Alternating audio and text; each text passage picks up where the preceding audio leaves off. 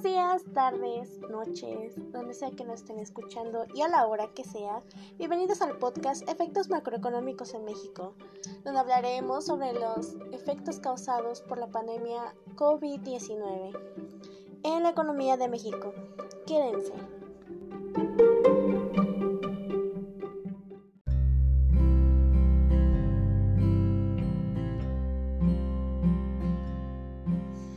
Empecemos definiendo qué es la macroeconomía. La macroeconomía es el estudio de la economía de una zona, país o grupo de países considerada en su conjunto y empleando magnitudes colectivas o globales como la renta nacional, el empleo, las inversiones o las importaciones y exportaciones.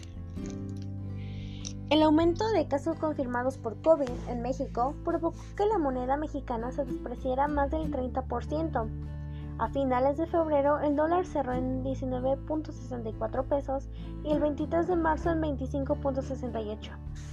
Pero, ¿qué pasa aquí? Esto apenas empezaba. Entre más personas dejen de trabajar en México como en Estados Unidos, la presión del tipo de cambio aumentará debido a, los, a seis factores.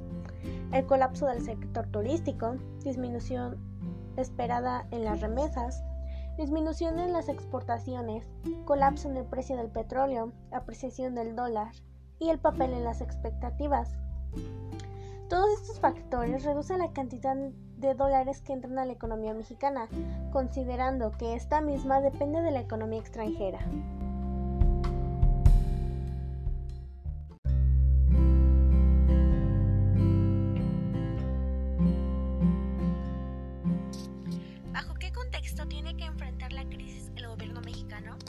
Recordemos que en 2019 el PIB decreció 0,1% y la deuda neta total cerró en 35.2% del PIB, de la cual el 27.5% del PIB constituye una deuda externa. La depreciación actual ya está aumentando y el costo del servicio de la deuda se anticipa que dicha tendencia continúe. A diferencia de la crisis económica de 2009, México tenía suficiente espacio para contraer e inyectar dinero a la economía. La actual pandemia sorprendió a México en una posición fiscal muy delicada.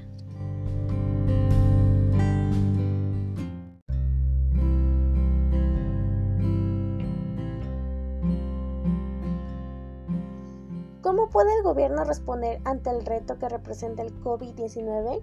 El Banco de México redujo su tasa de referencia dos veces ante la incertidumbre internacional la primera por 25 puntos base y la más reciente de 50 puntos base, ubicándose en 6.5%.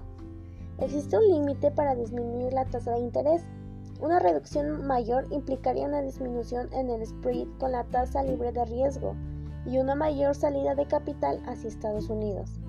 Dicho esto, el Banco de México deberá garantizar de forma increíble la liquidez y estabilidad del sistema financiero para que la situación actual no se deteriore.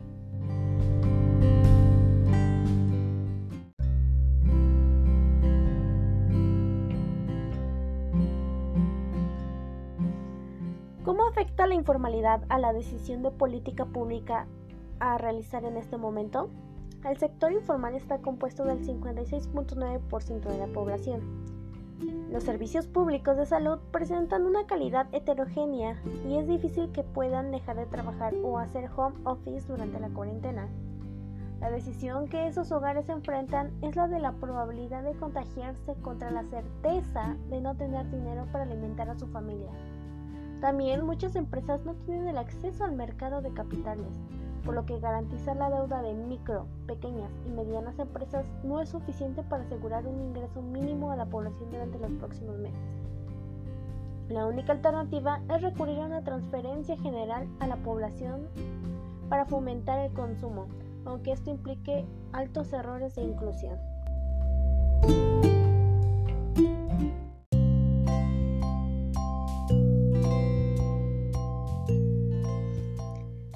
Esto ha sido todo y espero que les haya gustado ese segmento. Esperamos que nos sigan escuchando semanalmente. Mi nombre es Fatima Natali y nos vemos hasta la próxima. Cuídense y no olviden usar cubrebocas y gel antibacterial. Adiós.